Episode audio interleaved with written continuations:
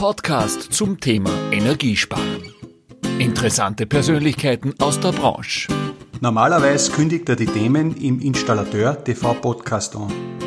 Er ist Krisenkommunikator und seit 1995 eine Größe beim ORF in Österreich und in der Steiermark. Heute in unserem Silvester-Podcast berichtet Oliver Zeisberger, welche Lösungen die neue Form der Kommunikation Unternehmen bietet und wie er persönlich das Jahr nach einem schweren Unfall gemeistert hat. Heute in einem Sonderpodcast zum Jahresausklang auf Installateur TV. Ja, Olli, dich kennt man, du begleitest mich auch am Anfang, äh, seit Anfang an mit dem Installateur TV Podcast. Warum macht man mit 50 Jahren nochmals einen Master in der Krisenkommunikation? Es gibt keine Altersbegrenzung für Lernen. Es gibt keine Altersbegrenzung mhm. für besser werden, für dazulernen, weil dann würde ich ja intern zugeben, ich habe eigentlich aufgegeben, wenn ich das nicht mehr habe, wenn ich dieses, dieses Neugierige nicht mehr habe, wenn ich nicht mehr hinter die Kulissen schauen will, wenn ich nicht mehr mehr aus etwas herausholen möchte, ja, dann ist eh vorbei. Mhm. Weißt du, was ich meine? Ich habe äh, Medienkunde studiert an der Uni Graz und irgendwie hat mich dann die Krisenkommunikation interessiert, weil da geht alles noch schneller, noch exakter. Und es ist halt schon eigentlich die Krönung der Kommunikation, wenn du in der Krisenkommunikation gut bist. Da geht es aber auch um, um Reputationsaufbau. Ich sage immer, 90 Prozent der Krisenkommunikation passiert vor einer Krise, nämlich im mhm. Aufbau von Reputation.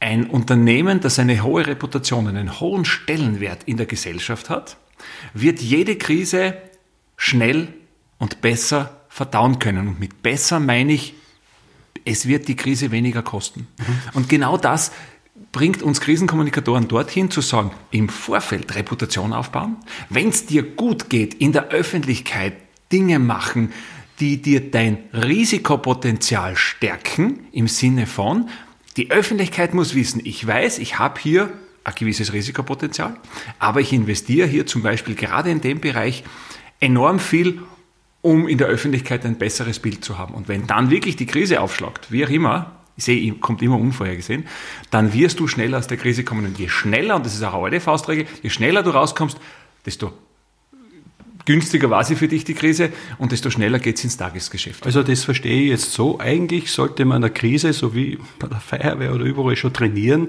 bevor sie da ist. Ja. Nun war es ja in dem Jahr so, äh, der erste Lockdown ist gekommen, er ist sehr bald da gekommen und viele sind einfach da gestanden und haben nicht gewusst, wie damit umgehen. Ja.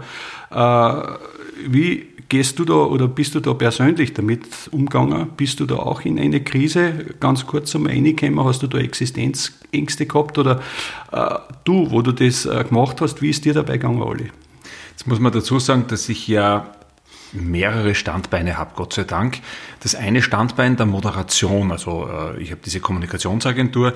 Ähm, Moderation war plötzlich von heute auf morgen ab dem 13. März äh, von 100 Prozent auf 0 Prozent. Mhm. Da machst du schon Gedanken, wenn das eigentlich dein Hauptgeschäft ist. Der Filmbereich, wir machen ja Videos und Streamings und so Sachen, der ist mit der Schrecksekunde von zwei Monaten langsam wieder angelaufen. War aber plötzlich auch weg. Ja?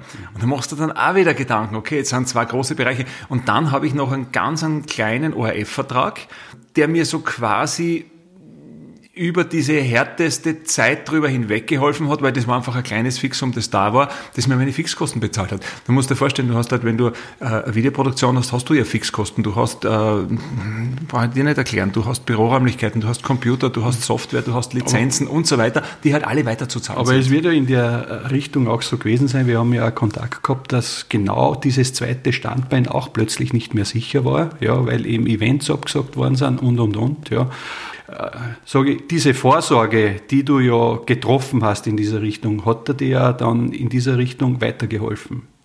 Mir hat einmal ein Freund gesagt, du musst schauen wie bei einem Hocker, ja, der hat drei Beine. Du brauchst drei Standbeine. Mhm. Alles andere wird eine wackelige Angelegenheit.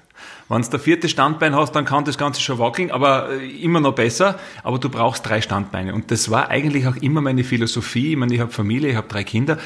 Ähm, da muss man natürlich schon schauen, dass man eine gewisse Sicherheit auch aufbauen kann. Und gerade in der Selbstständigkeit, das brauche ich dir nicht erklären, geht's auf und ab. Und äh, da waren diese drei Standbeine sehr gut, die sich auch zudem noch sehr schön ergänzt haben.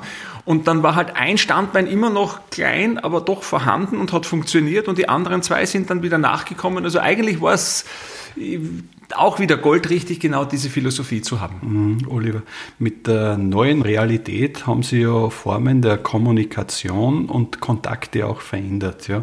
Bei uns in der Branche, wir reden ja heute auch über das SHK-Handwerk, da komme ich dann noch drauf, äh, aber das betrifft ja eigentlich alle Orten der Kommunikationen, haben Sie digitale Meetings zum Standard inzwischen etabliert gell, im Alltag.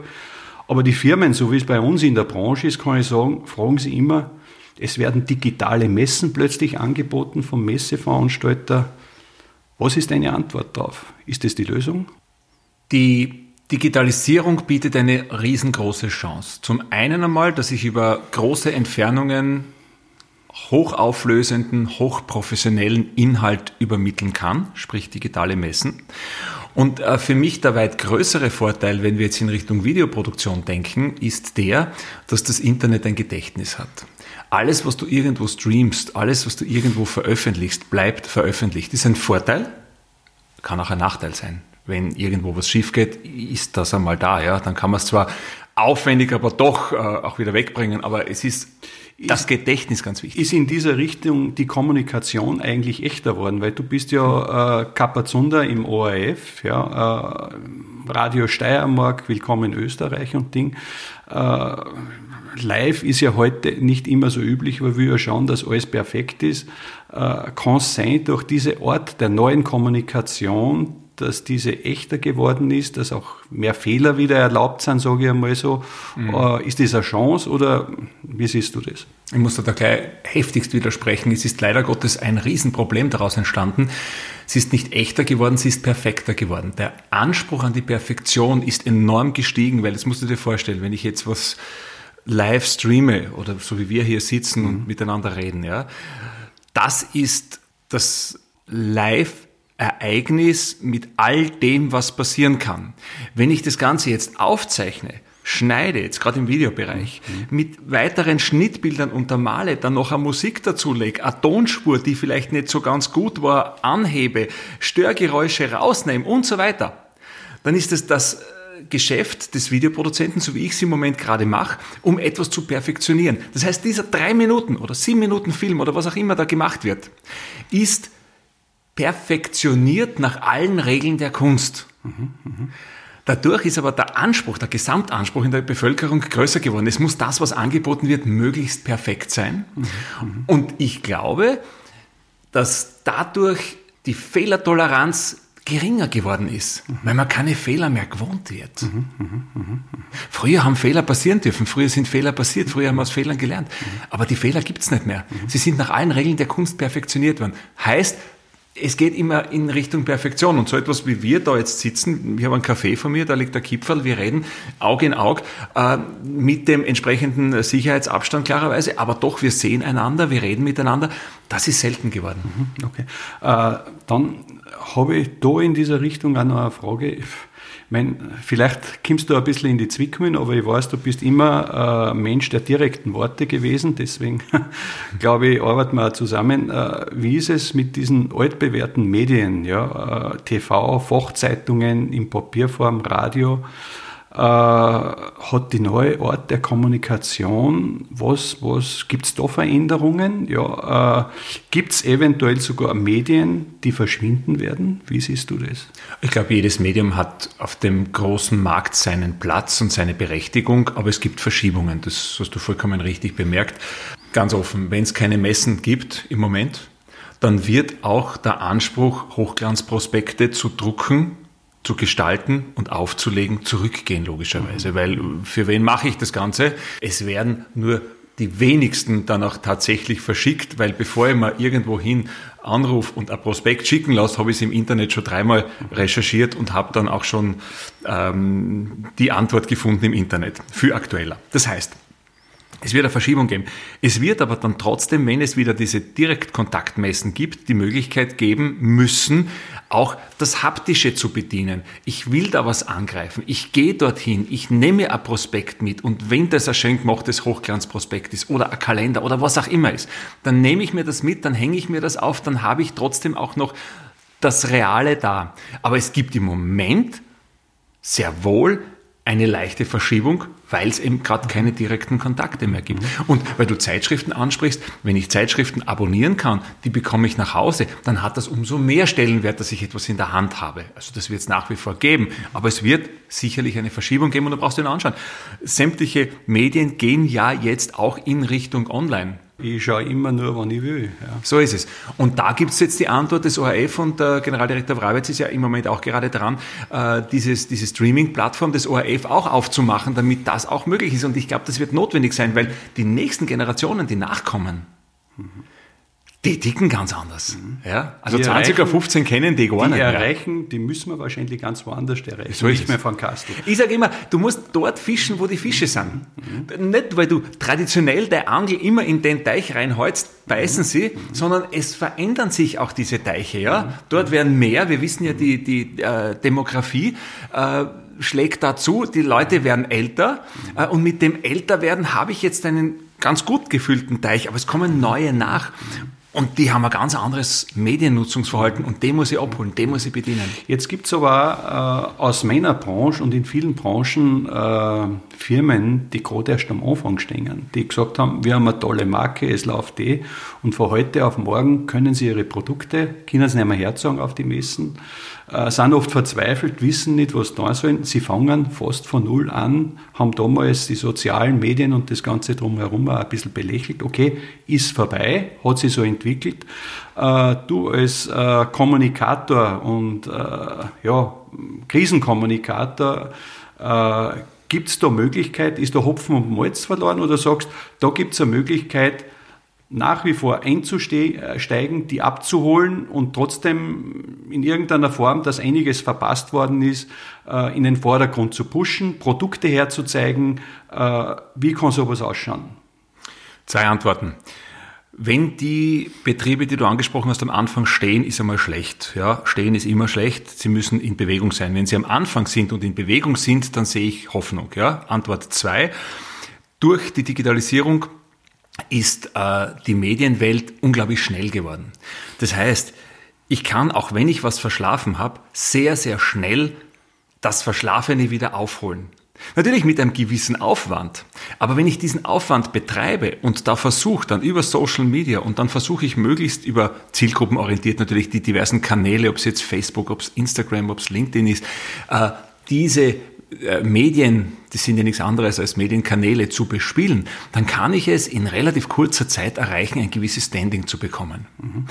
Aber ich muss, wenn ich anfange, tatsächlich dran glauben und ich muss es machen und ich muss es, also das, was man macht, gleich ordentlich machen und nicht zaghaft hineingleiten und sagen, schauen, schauen wir mal, was passiert. Das ist leider gerade in der Sache, wenn ich noch nichts gemacht habe, wahrscheinlich die falsche Attitüde. Äh, in diesem Zusammenhang nochmal eine Frage. Du bist ja da Profi und hast da auch, äh, ich glaube, mit Karl Franzens Universität oder 500 Meter weiter von da äh, das Thema Medienarbeit studiert. Was mich interessieren würde, eine Firma, die da reingeht, ja, ich sage große Firmen, aber auch kleine Firmen, die brauchen ja ein Konzept. Ja. Also es genügt ja nicht jetzt eine Eintagsfliege zu haben, sondern eine Strategie, wie man da die nächsten Jahre durchgeht. Äh, wenn sie wer jetzt bei dir meldet ja, und das passt in dein Portfolio, kann man da grob sagen, welche Basics da dazugehören, äh, wo du denen weiterhelfen kannst, ja, äh, wie sowas ausschaut konkret? Es geht nie darum, ein Video zu machen, um zu sagen, äh, ich bin jetzt auch auf Social Media vertreten mit dem Video, sei es ein Image-Video oder was auch immer. Es muss, dieser Film, den wir machen, in die Gesamtstrategie passen. Dazu muss es einmal eine Kommunikationsstrategie geben. Und äh, die muss man mal verstanden haben, verinnerlicht haben. Und wenn das funktioniert, dann kann ich sagen, okay, was brauche ich? Weißt du, so eine Kommunikationsstrategie ist ein Weg. Was brauche ich auf diesem Weg, um nicht falsch abzubiegen, weil häufig biegt man mit einem Film, den irgendwer von irgendwo macht und einwirft, ja falsch ab. Der hilft mir auf meiner Kommunikationsstrategie gar nicht. Der bringt mich eher vom Weg ab. Was hilft mir also, auf diesem Weg zu bleiben und das Ziel zu erreichen? Und es kann ein, ein Film, ein Video, kann ein totaler Turbo sein. Ich bleibe jetzt wieder bei diesem Bild. Das heißt, er beschleunigt meinen Weg zu meinem Ziel wenn er gut gemacht ist, ist er ein Turbo und bringt dem Unternehmen mehr. Aber noch einmal, es muss jetzt genau auf diese Strategie abgestimmt sein und damit meine ich jetzt nicht nur, es muss das Logo da sein, es muss ein CI da sein, also die Corporate Identity, äh, es müssen die Schriftfarben und die Schriften passen, sondern das ist, das ist das, das Handwerkliche, das muss sowieso stimmen, aber es muss die Idee passen, es muss der Spirit passen, es muss der Geist passen. Und in diesem Sinne, äh, darf ich geil sagen, ja, ein geiles Video zu produzieren. Mhm das ist eigentlich für mich so der größte Auftrag, der mir am, am meisten abfordert. Und früher war es so über die Moderation, ich bin ja eigentlich über die Moderation meist zu den Betrieben gekommen. Über die Moderation war es so, dass ich mir schon überlegt habe, wie kann man ein Produkt, wie kann man auch eine Philosophie so präsentieren, dass man die Mitarbeiter oder die Zielgruppe, also die, die, die Kunden, wen auch immer abholt. Und das setzt sich jetzt eigentlich mit dem Film, mit dem Video fort. Mhm. Und das ist das Spannende, dieser Weg dorthin. Kann es sein, dass aufgrund deiner wirklich untriebigen, vielfachen Tätigkeit das heute ein Vorteil ist, so wie ich das miterlebe, weil äh, was ich so raushöre, bedarf es ja so wie, wir haben einmal im Podcast auch den Baustellencoach gehabt, ja, einen Mediencoach, vielleicht sogar ein neues Berufsbild, ich weiß nicht, ob es das gibt, aber ich denke mal, ja, äh, lang angelegte Strategien äh, erfordern auch Coaching von Professionisten, ja. Ist das so ein neuer Berufszweig? Schau, es gibt ganz viele Kommunikationsagenturen in unserem Land und die machen wirklich, wirklich gute Arbeit. Und eine gute Kommunikationsagentur macht nie nur einen Slogan und sagt so, und das ist jetzt für den Kunden das, was er die nächsten zehn Jahre braucht, sondern der betreut die, der coacht die eigentlich die ganze Zeit über. Der überlegt sich, welche Themen gibt's am Markt, was kommt neu dazu am Markt, welche Themen kann ich nutzen, um mein Unternehmen, das ich betreue, weiter nach vorn zu bringen und, und, und. Das heißt, es ist auch das ein Weg. Und ich glaube, du musst einfach die Medienwelt verstehen. Und die hat sich, und das ist jetzt das Spannende für mich, jetzt bin ich 55, ähm, die hat sich in den letzten sieben bis zehn Jahren unglaublich verändert. Unglaublich verändert. Also ich mache jetzt seit, noch mal nachrechnen, 1995, also das ist schon ein paar Jahre her, seit 25 Jahren mache ich Radio für den ORF und auch Fernsehen. Und das ist so ein bisschen die Konstante gewesen, das Grundhandwerk, Radio und Fernsehen machen zu können, hat mit journalistischer Tätigkeit zu tun, hat mit Umsetzen, mit auf den Punkt bringen und so weiter zu tun. Aber rundherum ist so viel Neues entstanden, eben durch soziale Medien, durch neue Medien, durch Digitalisierung, Personalisierung und so weiter. Und das ist eigentlich total spannend. Also ich habe das Gefühl, du brennst nach wie vor und gerade jetzt in der Krise und äh, ich glaube, ich kann das für uns beide sagen, das hat uns auch sehr verbunden. Kann mich noch erinnern mit einem Beispiel, ich war im Wald gerade spazieren, habe einen Anruf bekommen, Herbert, wir brauchen dringend äh, ein Konzept für den Energy Globe, ja, den wir veranstalten sollten. Du hast ein Drehbuch und das Ganze drumherum geschrieben, eigentlich in Windeseile.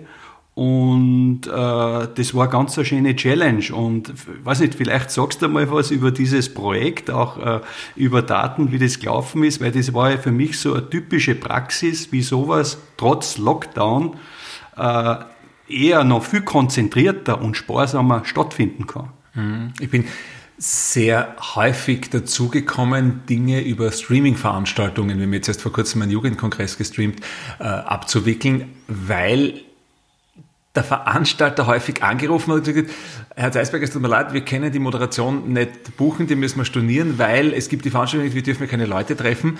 Und ich habe dann sehr häufig gesagt, überlegen wir, ob wir das Ganze nicht als, Streaming-Veranstaltung machen können. Wir haben die Technik dazu, äh, bin mit einem sehr guten Freund mittlerweile, mit dem Manuel Mellacher von Locust Media, äh, gemeinsam da gesessen und gesagt, okay, wie können wir das technisch, er ist für den rein technischen Teil zuständig, also Kameras, Regieplatz und so weiter, und ich für den inhaltlichen. Und wir ergänzen uns da sehr gut und das setzen wir uns hin und sagen, okay, wie können wir jetzt sei es der Kongress oder eben der Energy Club, wie kann man das umsetzen? Und das Spannende ist ja, gerade beim Energy Club war es durchaus eine Challenge, weil das ja eine sehr gelernte, ich sag fast schon traditionelle Veranstaltung ist. Und du kennst es, wenn jetzt jemand da ist und sagt, ich mache das schon seit 20 Jahren so, ja, und jetzt kommt auf einmal äh, da so ein, ein Filmteam daher und sagt, naja, aber vielleicht können wir das jetzt so machen, weil wir, wir haben andere Anforderungen, ja, und du kriegst dann zum Beispiel PowerPoints für Hintergrundbilder, ja, und du sagst, naja, aber wir haben bei der Veranstaltung keine Hintergrundbilder, weil wir haben keine Leinwand im Hintergrund, sondern wir können nur Vollbild gehen, wir können es einspielen, wir können es einblenden, wir können es groß machen, klein machen,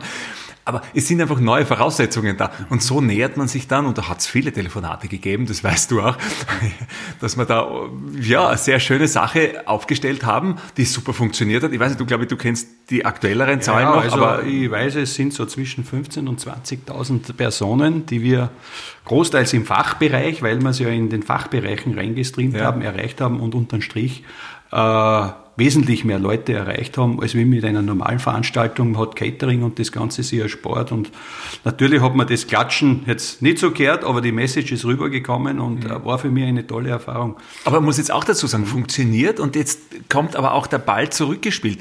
Funktioniert Streaming äh, dann, wenn ich Kanäle nutzen kann, die, und jetzt gehen wir wieder auf die Krisenkommunikation, jetzt gehen wir wieder auf die Reputation, die einen hohen Reputationswert haben, weil wenn der Bachler mit Installateur TV das auf seinen Kanälen streamt, dann weiß jeder, der sich das anschaut, da kommt A, aus der gelernten Reputation heraus, da kommt eine gewisse Qualität daher, da kommen Inhalte daher, da kommt etwas, das für meine Branche interessant ist. Mhm. Weißt du, und das meine ich damit. Du kannst nicht von heute anfangen und sagen, okay, ich habe das verschlafen, jetzt fange ich an und mach das du brauchst Zeit, um diese Kanäle aufzubauen. Und ich glaube, das ist dein größter Gegenwert, den du in dem Bereich, in der Branche hast, dass du Leute zusammenführst und verbindest.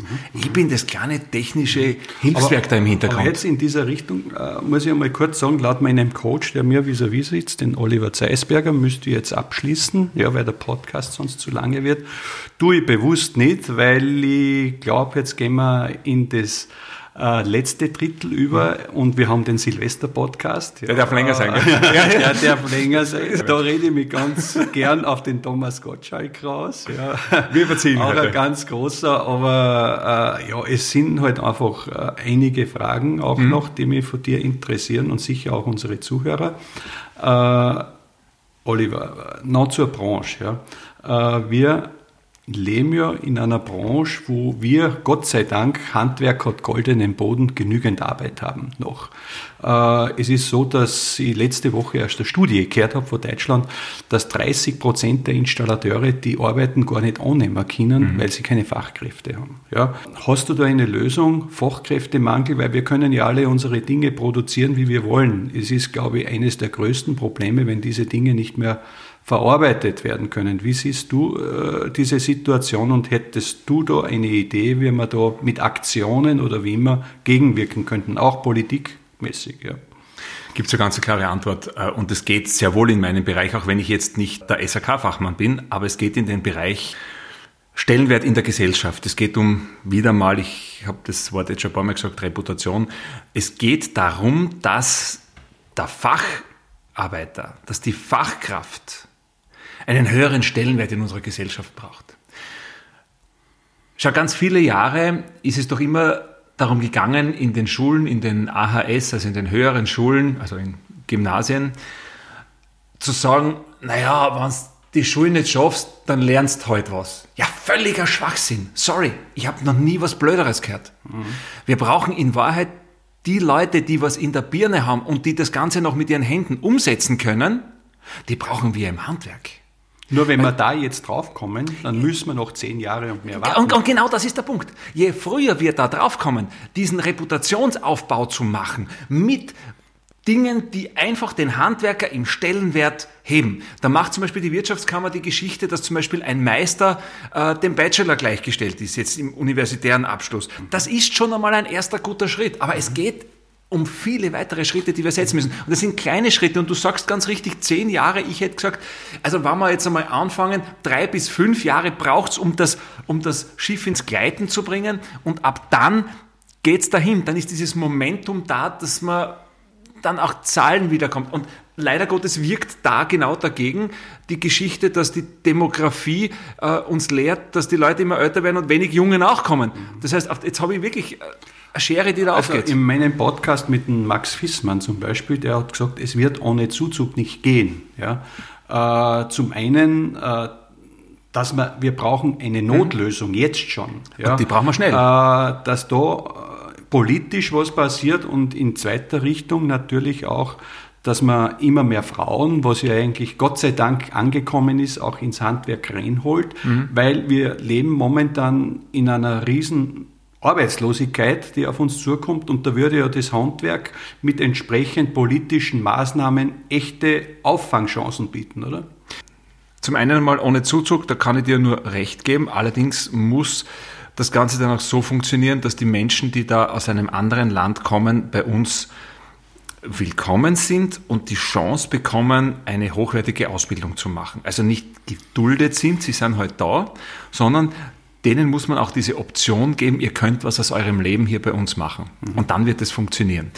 Und weil du Frauen ansprichst, ja, ich meine, dieses ganze Klischee-Thema, ich glaube, dass das mehr und mehr aufgeweicht wird, dass es nicht mehr so die klassischen Männer, die klassischen Frauenberufe gibt. Äh, in Zukunft wird es mehr verschwimmen. Und ich meine, äh, du hast immer wieder die besten Beispiele bei deinen Podcasts, äh, was Frauen da in diesem Handwerk zu leisten vermögen, das ist großartig, taugt mir. Und es sagen, glaube ich, alle Männer, die jetzt mit anderen Frauen zusammenarbeiten im Handwerk, hey, das ist eine tolle Bereicherung.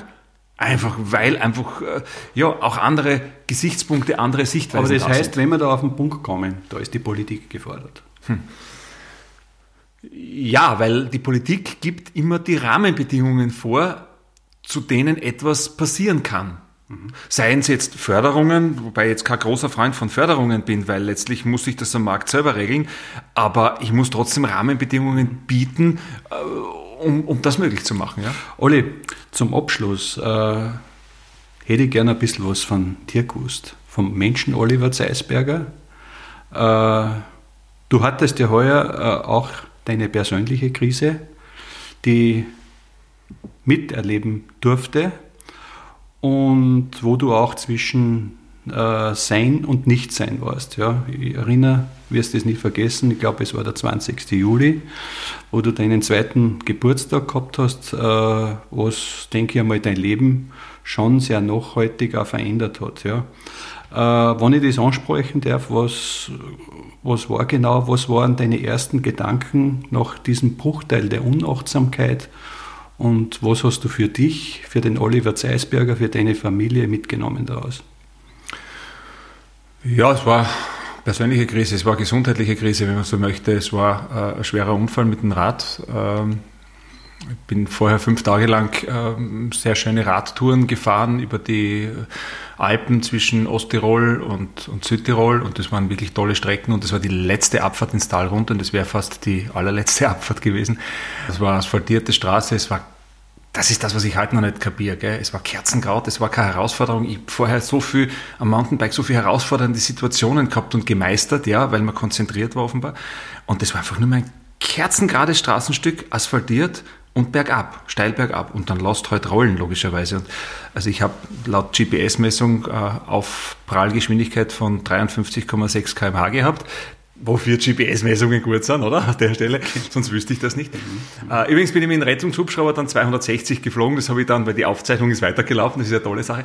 Na, und ja, und dann war ich weg und dann weiß ich nichts mehr. Ich bin dann erst im Rettungshubschrauber wieder zu mir gekommen, habe ähm, ja, mir also Oberkiefer mehrfach gebrochen, Nasenbein, Augenhöhle, ähm, der Sechser Halswirbel ist gebrochen und, und, und. Also es war dann, äh, ja, Notoperation in Klagenfurt, dann weiter nach Graz, dort eine längere Operation.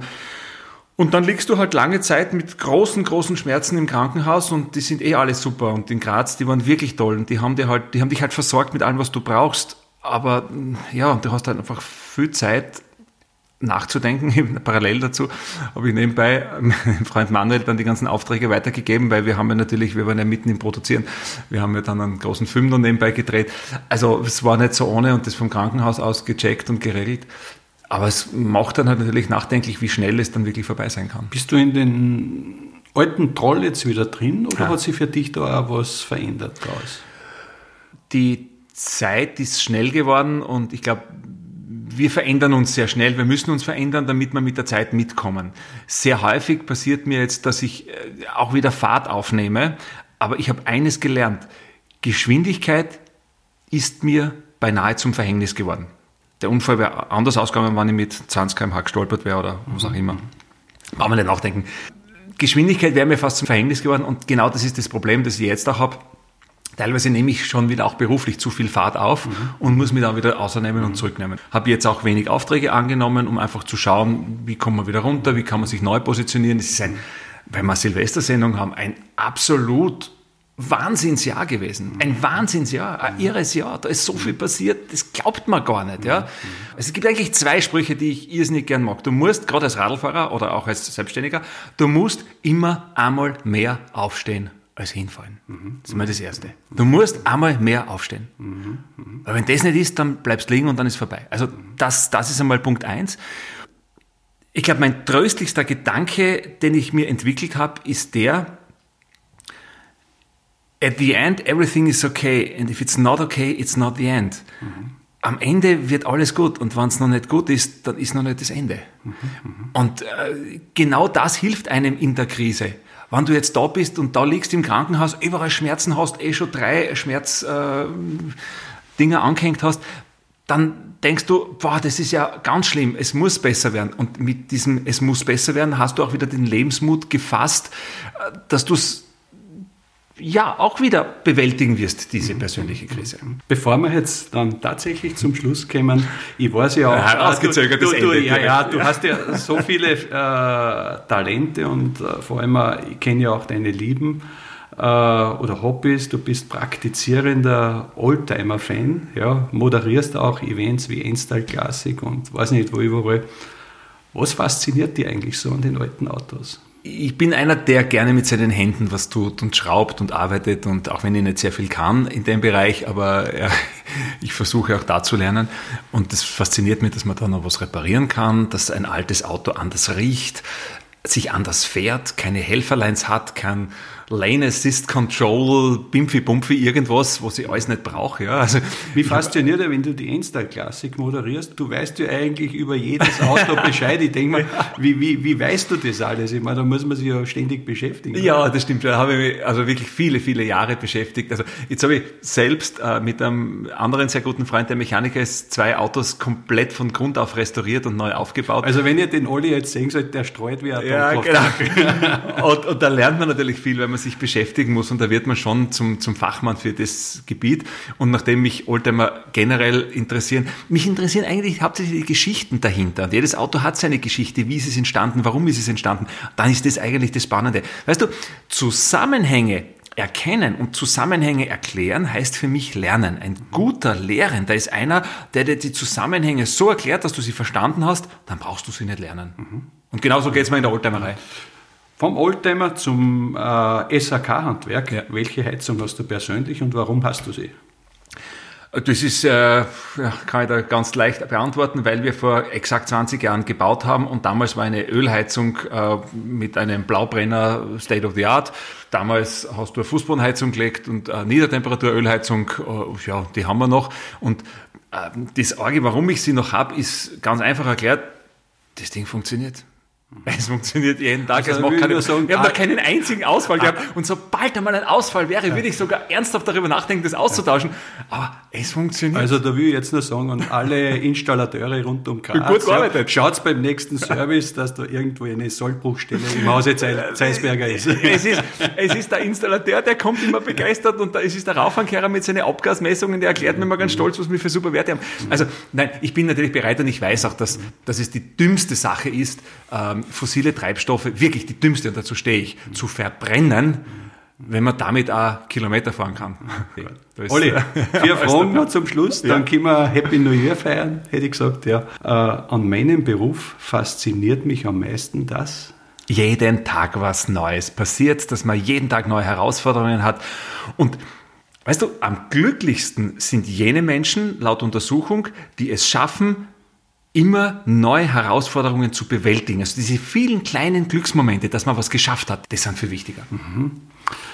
An Installateur TV beziehungsweise am Installateur SHK Handwerk hat mich in diesem Jahr am meisten überrascht, dass dass der Herbert Bachler einer ist, der über den Tellerrand drüber hinausschaut, der es schafft, ähm, das SHK-Handwerk so mit Inputs zu bespielen, dass nicht nur der Fachmann, der SHK-Fachmann was davon hat, sondern auch noch andere Bereiche mit betreut werden. Das ist, glaube ich, auch die große Chance der Zukunft. Wir werden immer mehr zu Generalisten. Du musst als Unternehmer nicht nur wissen, wie du äh, eine Schelle von einem Rohrbogen richtig anbringst, sondern du musst auch wissen, wie du das Ganze medial gut verkaufst, wie das Ganze äh, im Zusammenhang mit Social Media funktioniert und so weiter. Also die Generalisten. Und da bist du nicht nur ein großes Vorbild, sondern hast, glaube ich, in diese Branche sehr viel hineingeimpft. Ich glaube, wir lieben beide das, was wir tun. Das ist unser Glück. Gell? Ja. Das macht uns zu dem, was wir sind. Ja. Krise ist für mich wenn man daraus etwas ableiten kann, das einen in Zukunft stärker macht. Mhm. Ja, genau, so würde ich es definieren. Äh, und zum Schluss, als Mensch der Öffentlichkeit hast du ja auch eine Vorbildfunktion. Ja, jetzt komme ich ein bisschen zu einer kniffligen Frage, aber ich weiß, du nimmst da kein Blatt vom Mund. Wird die Krise, die, also die Impfung, die ansteht, äh, ja, wird die bewältigt sein? Und wirst du dich persönlich impfen lassen? Also ich glaube, die große Chance ist nicht die Massentestung, das ist einmal ein, ein, erster Schritt dorthin, aber die große Chance ist tatsächlich die Impfung, wenn sie dann kommt, wenn sie dann flächendeckend da ist und wenn die Durchimpfungsrate in einem Land wie Österreich, Deutschland, der Schweiz, wo auch immer, hoch genug ist, um diese Ansteckungszahlen klein und gering zu halten. Punkt eins. Das ist jetzt mein, mein, der kleine Wissenschaftler, der in mir äh, diese Sache gesagt hat. Die zweite Sache ist, und jetzt kommt der, der Rhetoriker, ich habe den Herrn Professor Iberer, der die äh, Covid-19-Klinik äh, in äh, Hörgas leitet, im Ohr und der sagt mir, impfen ja oder nein. Das ist so, wie wenn du am Berg einen Unfall hast und du steigst in Rettungshubschrauber nicht ein, weil der könnte abstürzen. Mhm, mh, mh. Also impfen ja, mhm. wenn die Impfung da ist. Kein und, Thema. Ja. Na, kein Thema. Impfen ist die einzige Chance, wieder sowas wie Normalität in unser Leben hineinzubringen. Ja, lieber Olli, dann sage ich herzlichen Dank äh, für das Gespräch. Äh, wünsche dir, deiner Birgit, deinen drei Kindern, äh, Max, Lea und Caroline, wirklich äh, alles Gute für das nächste Jahr. Möchte mir persönlich bedanken, weil diesen Podcast gibt es, weil es dich gibt, weil du mich coachst, weil du mich begleitest mit deiner unendlichen Geduld und vor allem, du hast mir seine Hand, muss ich ehrlich sagen, relativ leicht gemacht. In diesem Sinne herzlichen Dank, alles Liebe und Gute und noch viele tolle Herausforderungen. Herbert, Dankeschön. Ich weiß noch ganz genau, da sind wir gesessen und haben über die ersten Podcasts geredet und jetzt machen wir schon den Jahreswechsel. Es war ein schönes Jahr, ein tolles Jahr für mich, ein sehr, sehr lehrreiches Jahr mit dir. Herbert, danke. Ich danke. Das war Ihr Podcast von Installateur TV. Danke fürs Zuhören. Bis zum nächsten Mal.